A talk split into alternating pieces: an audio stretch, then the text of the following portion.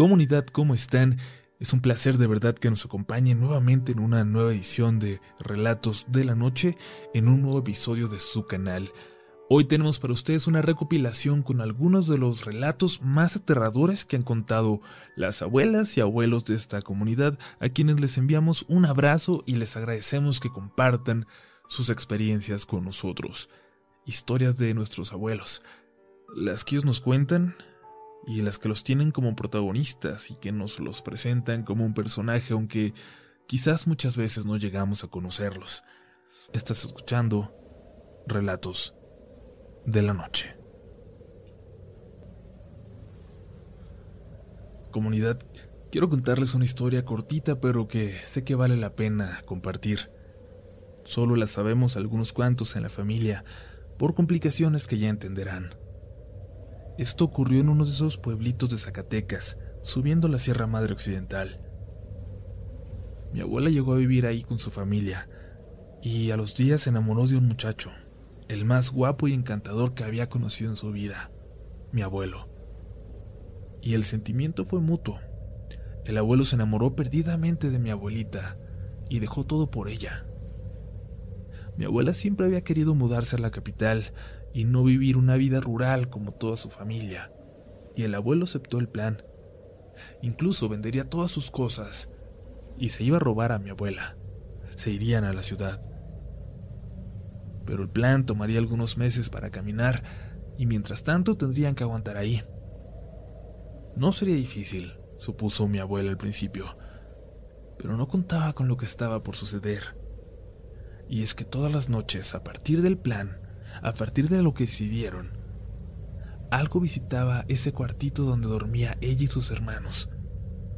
Algo se acercaba caminando. Algo hacía ladrar a los perros de los únicos vecinos en varios cientos de metros a la redonda. Y llegaba hasta su ventana. Y la tocaba.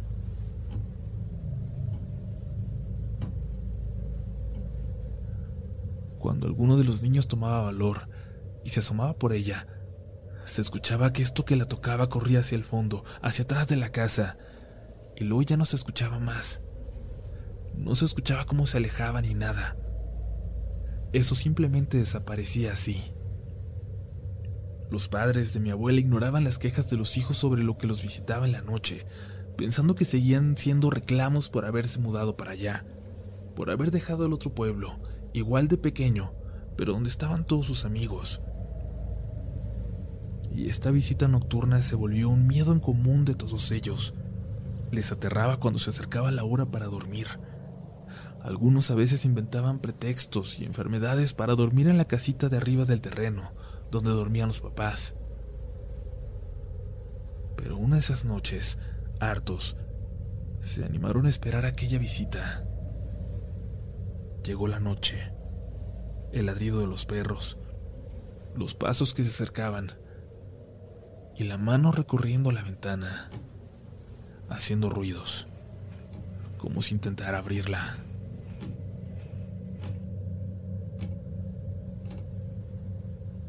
Abrieron rápido la ventana sin pensarlo y vieron la mano delicada de una mujer. Era una mujer, era una mano real, eso que veían. Salieron corriendo de la casa hacia ese lado y vieron cómo esta mujer, vestida de novia, corría hacia la parte de atrás. Fueron tras ella, listos para vengarse por tantas noches de terror, pero al llegar a esa parte de la casa, notaron horrorizados que ya no estaba. Y esto era un pasillo sin salida que daba hasta un cerco enorme rodeado de nopales, es decir, nadie habría podido escapar por ahí. Nadie vivo, por lo menos.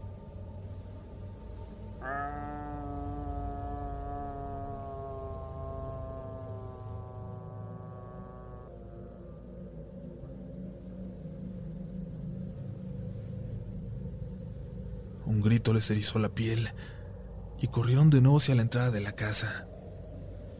El grito fue tan, tan fuerte que hasta los padres salieron asustados de su casa, pensando que algo malo había pasado, que era mi abuela la que gritaba. Les explicaron que habían salido para asustar a eso que los visitaba Y antes de que el papá de la abuela pudiera decir algo para regañarlos otra vez, su esposa lo tomó del brazo y le pidió que volteara. Le señaló a la punta de un encino, un árbol enorme en medio de las dos casitas. Allí estaba una mujer vestida de novia, en la punta del árbol. Les costó días superar esta impresión. Un hermano de mi abuela, de 14 años en aquel tiempo, se llenó de canas. Y hasta semanas antes de irse a la ciudad, la abuela entendió lo que había detrás de estas visitas. El abuelito, antes de conocerla, había tenido una novia. Esta muchacha estaba segura de que se casarían, pero el abuelo terminó pronto con ella. Dicen que la familia de la novia practicaba la brujería. Ellos vivían saliendo del pueblo, en el lado más salvaje de ese lugar. Pero la brujería y todo lo que hicieron no sirvió. Y la novia se dio cuenta de que lo había perdido cuando se enteró de que el abuelo estaba vendiendo todo para irse a la ciudad con una joven recién llegada al pueblo, de la que se había enamorado perdidamente. Se puso el vestido de novia de la madre, muy viejo, y salió rumbo al pueblo. Pero no llegó, y tampoco regresó a su casa. Dicen algunos que la vieron subir a la montaña, donde murió de tristeza. Pero la abuela sabía que era esta mujer la que los visitaba. Ahora bien, un hermano de mi abuela se casó a los años con una de las hermanas de aquella mujer vestida de novia, y nunca supo aquella historia de la que se había enterado la abuela. Al hermano de la abuela y a su esposa ya no los conocí. Murieron jóvenes. Pero sí conozco a sus hijos y a sus nietos, mis primos, que son con los que más se llevan, que son los que más se llevan con mi hermana y conmigo. Es por eso que la abuela nos platica estas historias, pero nos pide, con todo el corazón, que no se las contemos, que no sabemos de qué forma podemos afectarlos. Esta es la primera vez que lo comparto con alguien fuera de la familia y decidí que fuera con ustedes, excluyendo, claro, el nombre del pueblo donde ocurrió. Dicen algunos familiares por allá que la novia sigue recorriendo las calles del pueblo en las noches de lluvia, gritando el nombre del abuelo, quien hace ya más de tres décadas que falleció.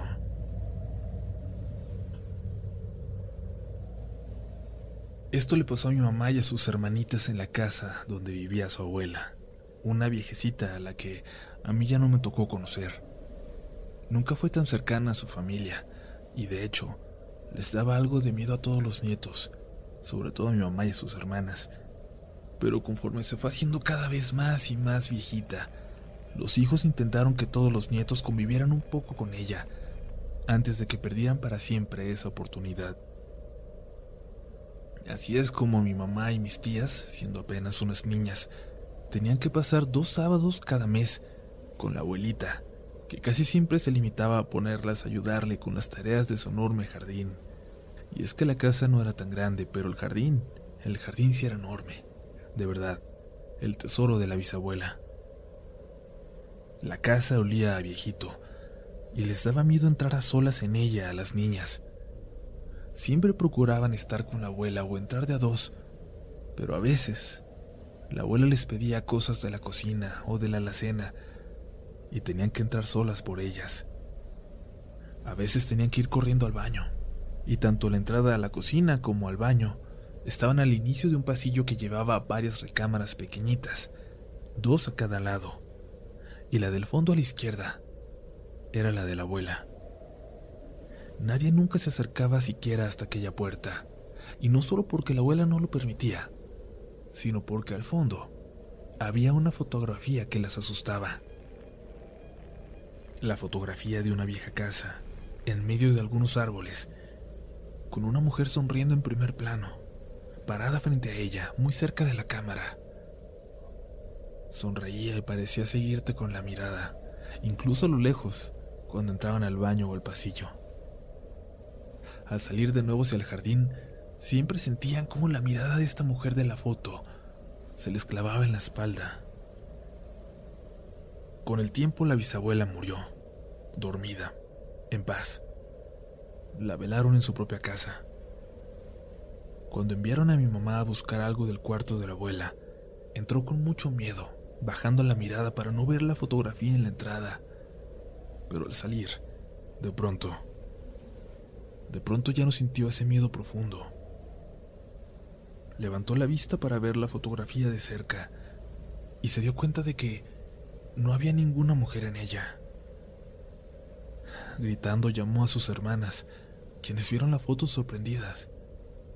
Llegó su mamá momentos después y al enterarse de por qué estaban asustadas, les explicó que esta foto nunca había tenido una mujer en ella.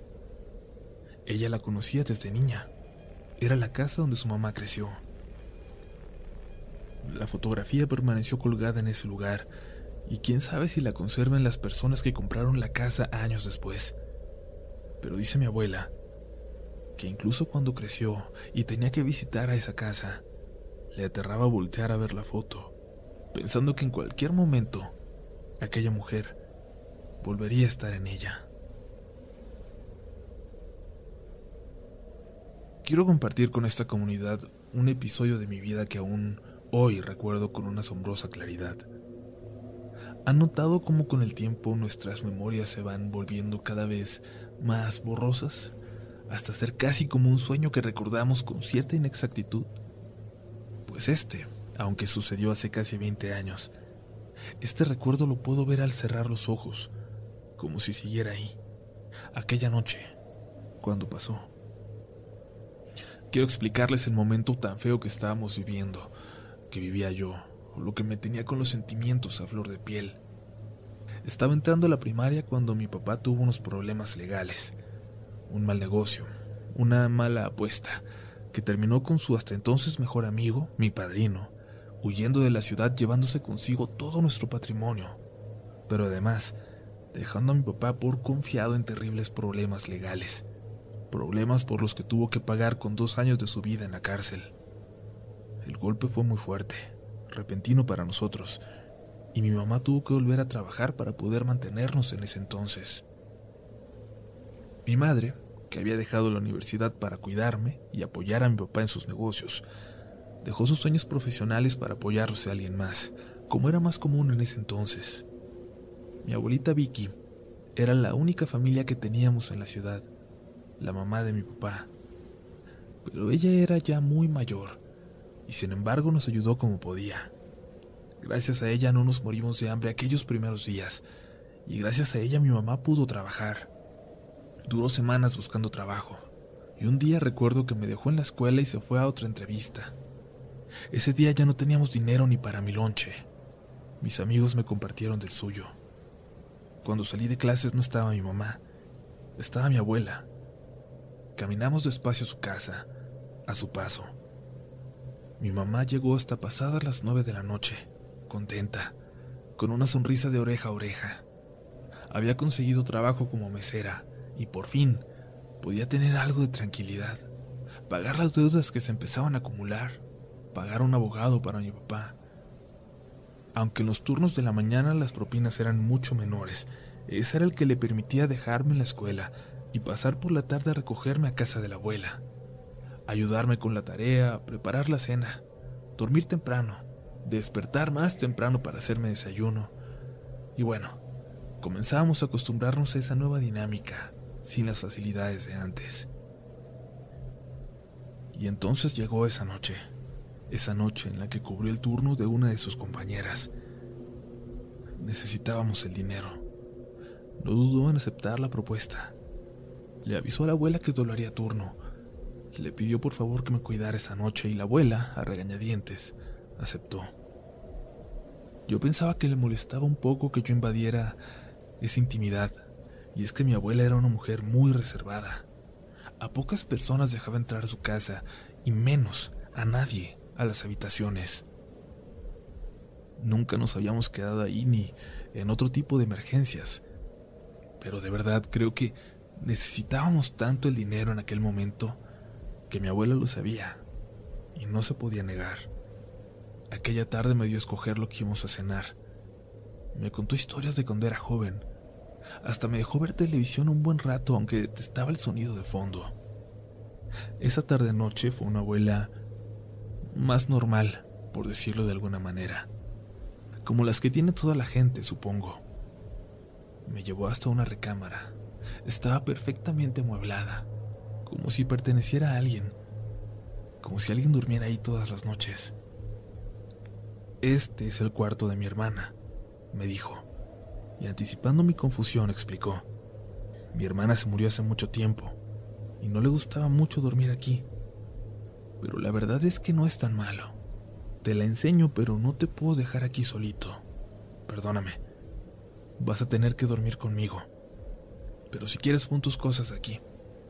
Aquí ponte tu pijama y cuando estés listo, vienes al cuarto a dormir. Aunque estaba chiquito, la verdad, ya ni siquiera dormía con mis padres, así que no me atraía para nada la idea de dormir con la abuela. Pero mi mamá me había dicho que necesitaría que yo también pusiera de mi parte, así que lo hice.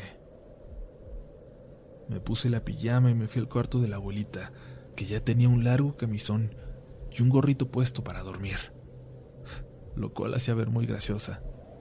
Sonrió de vuelta cuando me vio sonreír. Soy de cabeza muy fría, me dijo, y me señaló el lado de la cama donde yo iba a dormir. Ven, mijo, Solo una cosa te tengo que pedir. Te tengo que pedir un favor, y vas a tener que prometerme que lo vas a hacer. Claro, abuelita, dime. Ponte estos tapones para dormir. Tapones para los oídos como los míos. Y te vas a tapar hasta la cabeza. En ningún momento, por ningún motivo, te vayas a destapar. ¿Está bien? Yo me quedé confundido pero la abuela no tenía intención de explicarme mucho más. Si te despiertas en la madrugada, tienes que recordar no destaparte. Pero vamos ya, que es hora de dormir. Asentí. Me metí entre las cobijas y me tapé hasta la cabeza. Estaba platicando a mi abuela de las tareas que tenía para el fin de semana y no recuerdo en qué momento me quedé dormido. No, deja al niño. Déjalo dormir. Escuché que murmuraba la abuelita. Eso es lo que creí entender porque con los tapones no escuchaba con claridad. Déjalo en paz, no lo vayas a tocar. Decía, de repente, interrumpiendo su murmullo, su rezo. Estaba rezando el Padre Nuestro, el Ave María, el credo y otras oraciones que yo no conocía. Me aterraba por alguna razón que se diera cuenta de que yo estaba despierto y fingiendo que me estaba volteando mientras estaba dormido, me acomodé para poder verla, para poder observarla con los ojos entrecerrados. La luz estaba apagada y la abuela estaba sentada, mirándose a la puerta, rezando, y de vez en cuando exclamando cosas como llena de coraje, con los ojos así como los tenía, y viendo muy borroso noté al forzar mucho la vista una figura negra junto a la puerta. No sé si era una sombra o algo parado ahí, pero hice un esfuerzo por no gritar. Seguí fingiendo que estaba dormido. La abuelita siguió rezando un poco más y esa sombra se movió. Dio un paso hacia la puerta y salió. Y pude escuchar con total claridad cómo se alejaba y luego me asusté al sentir que la abuela se levantaba apresurada a cerrar la puerta de la habitación. Regresó a dormir, se metió a la cama y no mencionó nada al respecto. Ni esa noche, ni al día siguiente, ni nunca más. Años después, una de las pocas veces cuando con mis padres platicábamos de aquella etapa difícil, de aquella época que preferíamos olvidar y de la que gracias a Dios salimos más fuertes, Aquella vez les platiqué aquel episodio, lo que viví con la abuela aquella noche. Y es que la abuela llegó a hablar de algo que habitaba esa casa, que habitaba el cuarto de su hermana, y algo a lo que prefería no provocar, porque decía que era un familiar. Sin embargo, la abuelita solo decía escucharlo, que entraba en su habitación por las noches, que le susurraba, y que cuando mi abuela rezaba esto, regresaba al cuarto de su hermana, y ahí movía los muebles con fuerza un rato hasta quedarse callado por completo. Pero la abuela nunca lo vio, y yo sí vi, y lo recuerdo perfectamente, aquella sombra que llegaba hasta el techo. La vi pararse ahí, la vi salir del cuarto, la escuché caminar aunque varios de la familia llegaron a escuchar cosas extrañas en la casa, nadie, además de la abuela y yo, tuvimos encuentros tan cercanos. Y nadie más, ni siquiera la abuela, logró ver la forma que yo sí vi.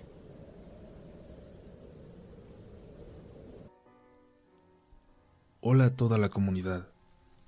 Luego de ver su video sobre las historias de terror de abuelitos, Aproveché la siguiente visita con mi abuela para pedirle más detalles sobre algo que le ocurrió hace no tanto en los departamentos donde vive, ahí en la colonia Doctores de la Ciudad de México. Es uno de estos edificios de muchos departamentos de cuatro por piso, en los que cualquier pleito de los vecinos se escucha en su casa como si estuvieran peleando en su sala. Tuvieron varias noches seguidas en las que unas voces, precisamente discutiendo, los despertaban a todos en la madrugada. Mi abuela no alcanzaba a distinguir qué decían, pero los gritos eran notorios. Una noche ya harta, se asomó por la ventana, pero no oyó ninguna luz prendida. Quien fuera que estuviera gritando, lo estaba haciendo a oscuras. Y decidió entonces ponerse unos tapones para dormir, aunque no le gustaban porque siente que si llega a sonar la alerta sísmica, no lo va a poder escuchar. Lo mismo, las mismas voces, se volvieron a escuchar varias noches después. Luego hubo un silencio que duró algunos días, pero lo mismo, las mismas voces, se volvieron a escuchar unas cuantas noches después. Y luego, una semana más tarde de nuevo. Recuerdo que mi abuela se lo platicó a mi mamá, explicándole las dificultades para conciliar el sueño después de eso. Se sentía tan desgastada emocionalmente como si ella hubiera sido la que estaba alegando, la que estaba peleando, pero prefería no comentar nada con sus vecinas. Después de todo, no sabía de dónde provenía y no quería incomodar a alguna. Capaz que se terminaba quejando justo con la protagonista de aquellas peleas. Sin embargo, doña Frida, una señora que no se andaba por las ramas, terminó preguntándole a ella si no le molestaban esos pleitos de la madrugada, porque ella, personalmente, estaba bastante harta. Y fue la primera vez que mi abuela pudo desahogarse y quejarse también con alguien de lo que le molestaba tanto. Esa misma noche despertó. Las voces parecían hablar a todo volumen pero sin llegar a pelear. Era solo como una conversación acalorada. Creyó escuchar hasta risas. Luego silencio. Y después de unos minutos continuaron. La abuela abrió la ventana y sacó medio cuerpo por ella, intentando adivinar de dónde provenían. Y entonces su imaginación, ella jura que su imaginación, reconoció unas palabras. Palabras que nunca se ha atrevido a repetir, pero que sin duda, pero que ella está segura que eran fruto de su desesperación, de lo poco y mal que había dormido las últimas semanas.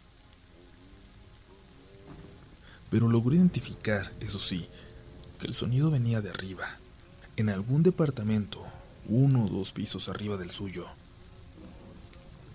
La mañana siguiente se encontró en un parque cercano a su casa a doña Frida, platicando con otra de sus vecinas. Comentábamos que ya nos quejamos con la administración, le dijeron, pero no hacen nada.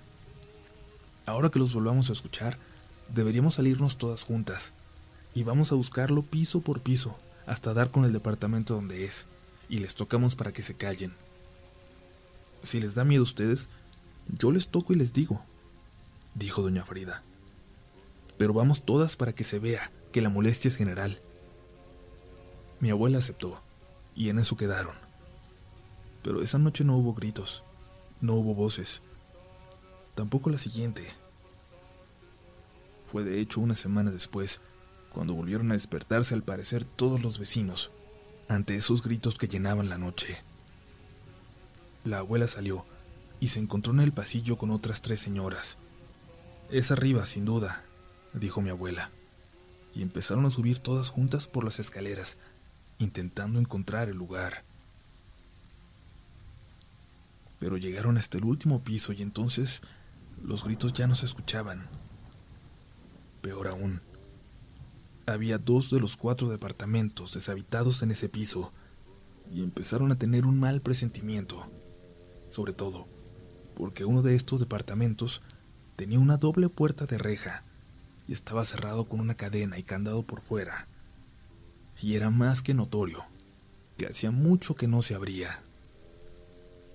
Pues no es aquí, dijo doña Frida algo nerviosa, y se bajó apresurada y justo cuando las demás la seguían por las escaleras, escucharon de nuevo las voces.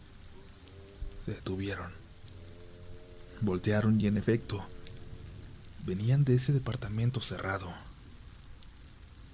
Otra de las señoras bajó casi corriendo, pero mi abuela y la otra vecina, también mayor, se regresaron. Se acercaron a esa puerta. La señora se acercó a ella para intentar escuchar mejor, se acercó tanto como las rejas la dejaron. Y cuando lo hizo las voces se callaron. Y se escuchó como adentro alguien caminó hasta acercarse a la puerta. La señora puso su ojo por la mirilla, intentando ver si alguien la veía desde dentro.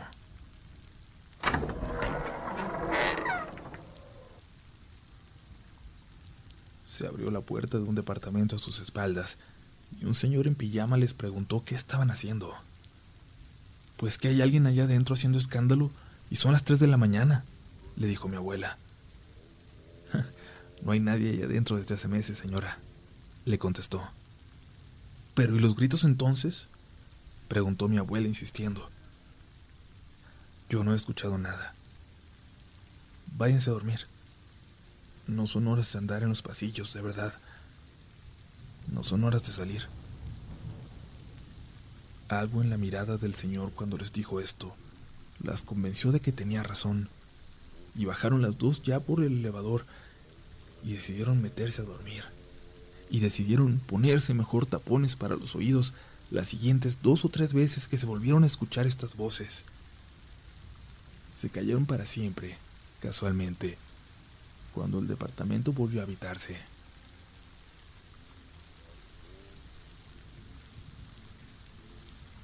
A mi abuela le aterraba que se le subiera el muerto. Por más que le decíamos que solo era una parálisis del sueño, que era un efecto en el cerebro y que no había de qué preocuparse, le aterraba. Le daba un miedo sinceramente anormal. Voy a cambiar algunos nombres por razones que ya entenderán. Hasta que una vez me atreví a preguntarle por qué era, por qué de este miedo. Yo pensando, claro, que podía ser otra de las cosas en las que no íbamos a coincidir, pues ella es muy religiosa y el resto de la familia es atea. Así que pensé que a final de cuentas no íbamos a llegar a un acuerdo y ella seguiría creyendo que un fantasma se acostaba sobre ella para no dejarle mover. Te voy a contar, pero no te burles, porque te conozco. Y porque sé que tú y tus primos piensan que yo estoy loca, o que soy ignorante por las cosas en las que creo. Te voy a contar solo si prometes que no le vas a decir a nadie más de la familia. Yo asentí, y es que a estas alturas ya estaba bastante intrigado por conocer esta historia. ¿Sabes por qué tu primo Alberto ya no se burla como ustedes? ¿Por qué me acompaña a la iglesia según él? Es porque ahora él cree. Pero no fue así, de gratis. Es por algo que le pasó. Seguro te acuerdas de hace dos años cuando se enfermó de salmonela, que me lo dejó tu tía Mari para que yo lo cuidara. Pues fue en esos días, ya casi al final, en esos en los que no se podía ni levantar de la cama. Yo me acosté en la sala, en el silloncito, y me pasó otra vez. Se me subió el muerto. Pero no es así como tú dices que alguien se despierta y no se puede mover. Para nada. A mí me pasa cuando estoy despierta, así de repente. Así estaba yo jugando con la tablet que me dieron, cuando sentí cómo se me sentó en el pecho, y ahí ya no me pude mover. Y luego sentí bien cómo se acomodó sobre mí, y yo despierta. Y entonces lo peor, algo que no me había pasado antes. Me volteó, me puso como boca abajo contra la esquinita del sillón. Luego escuché un ruido en la chimenea, como si algo se estuviera metiendo por ahí. Escuché bien el ruido y todo, hasta las puertecitas de reja se abrieron. Y luego empezó a caminar por toda la casa. Me movió los platos, me revolvió toda la cocina. Yo en ese momento te juro que ya hasta le agradecía a Dios estar ahí sin poder verlo. Pero luego se fue al fondo, al cuarto donde estaba tu primo. Y ahí sí yo me traté de mover, de liberarme porque el pobrecito Alberto estaba ahí todo malo y débil, y yo no sabía qué le podían hacer, así de vulnerable como estaba. No sabía las intenciones de esa cosa que andaba por aquí, pero definitivamente no eran buenas. Intentaba moverme y no podía y no podía hasta que escuché que tu primo gritó. Se escuchó como si fuera un niño, y tú sabes que él nunca fue miedoso, ni creía en fantasmas ni nada. Hasta ese momento me pude mover, y me caí al intentar levantarme porque todo mi cuerpo estaba como dormido. Pero así, así como pude, casi me arrastré para ir con Alberto, y cuando entré al cuarto, estaba llorando de miedo, como si fuera un niño, y corrió a abrazarme. Nos vinimos a la sala y aquí estuvimos, llore y llore y rece y rece. Y hasta después me pudo platicar que cuando se despertó vio que ya estaba oscuro, ya era de noche, aunque eran las siete y media apenas. Estaba muy débil y se quería levantar, pero no podía. Y entonces sintió que le tocaron los pies, que los tenía destapados. Cuando volteó, dice que ahí estaba asomado de los pies de la cama, algo con la cara muy, muy negra, tan negro que su silueta destacaba en la oscuridad de la habitación.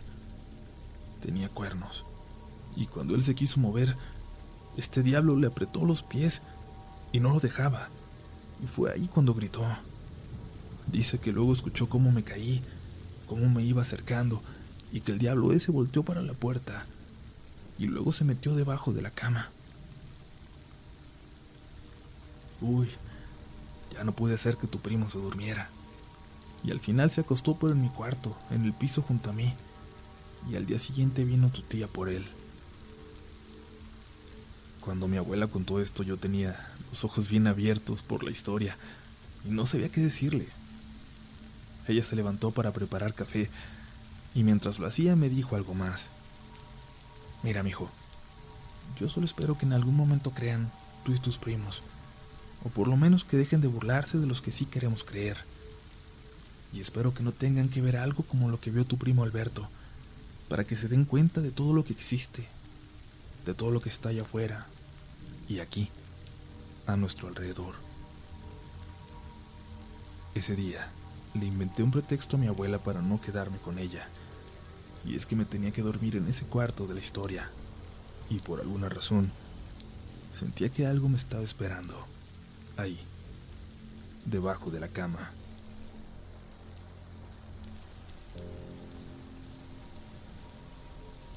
Hola comunidad, esta es una historia muy muy personal pero que siento que puedo compartirla con ustedes porque como dice Uriel, somos una familia. Pues bien, todo empezó una noche en que, de la nada, en medio de un sueño muy loco, vi cómo mi abuela estaba sentada en una sillita que está ahí en la esquina de mi cuarto. Por alguna razón en ese momento pensé que estaba soñando con ella porque hacía mucho que no iba a verla, que seguramente era porque que no la visitaba ni le hablaba por teléfono. Me empezó a dar mucho frío y me daba miedo que en el sueño lo único que podía hacer era verla. Era ver hacia allá, a la esquina del cuarto. Y el frío lo sentía demasiado real. Hasta pude ver mi aliento y por un momento sentí que no estaba realmente dormida. Era mi abuela. No podía ver más que su silueta, pero aún así sabía que era ella. Y esta figura se levantó y caminó hacia mí pero sin mover los pies.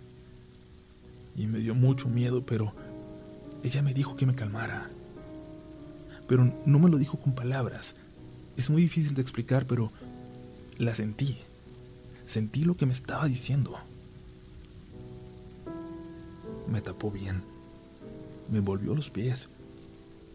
Le dije algo de los caballos con los que estaba soñando yo un momento antes, y me dijo que no había caballos ahí en el cuarto, y que eso no era un sueño.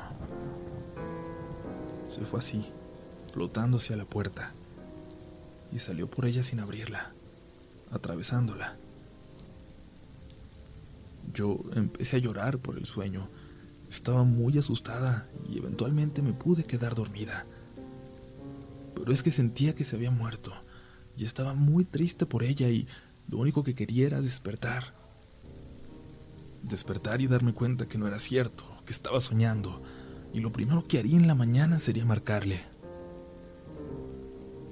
Pero lo que me despertó en la mañana fue un grito de mi mamá, luego su llanto, y a mi papá intentando calmarla.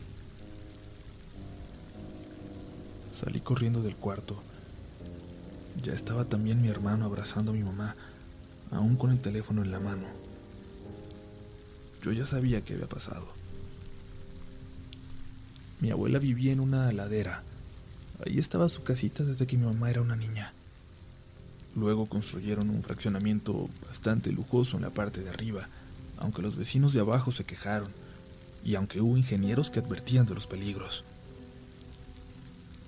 Esa madrugada se desgajó el cerro.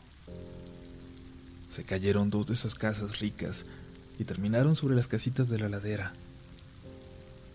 Ahí murió mi abuela. Y también la persona que vivía en la casa de arriba. Muchos vecinos lo perdieron todo. El gobierno municipal indemnizó a los dueños de las casas ricas y a los de la ladera hasta hoy le siguen dando largas, pero ya nadie espera que se haga justicia. Me da gusto que mi abuela haya venido a despedirse de mí. Aunque todavía me pregunto por qué no le dije cuánto la amaba. Sé que también fue a despedirse de mi hermano y de mis papás, pero ellos no pudieron verla, ni sentirla. Solo yo. Gracias por eso, abuelita.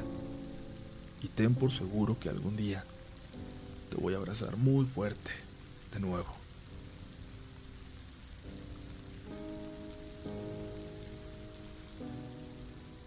Si te gusta este contenido, no dudes en suscribirte para que estés pendiente de lo nuevo que tenemos cada semana. Síguenos también en Instagram y Twitter, donde nos encontrarás como RDLN Oficial. Y también puedes suscribirte a YouTube, donde tenemos varios relatos nuevos cada semana. Esto es Relatos de la Noche.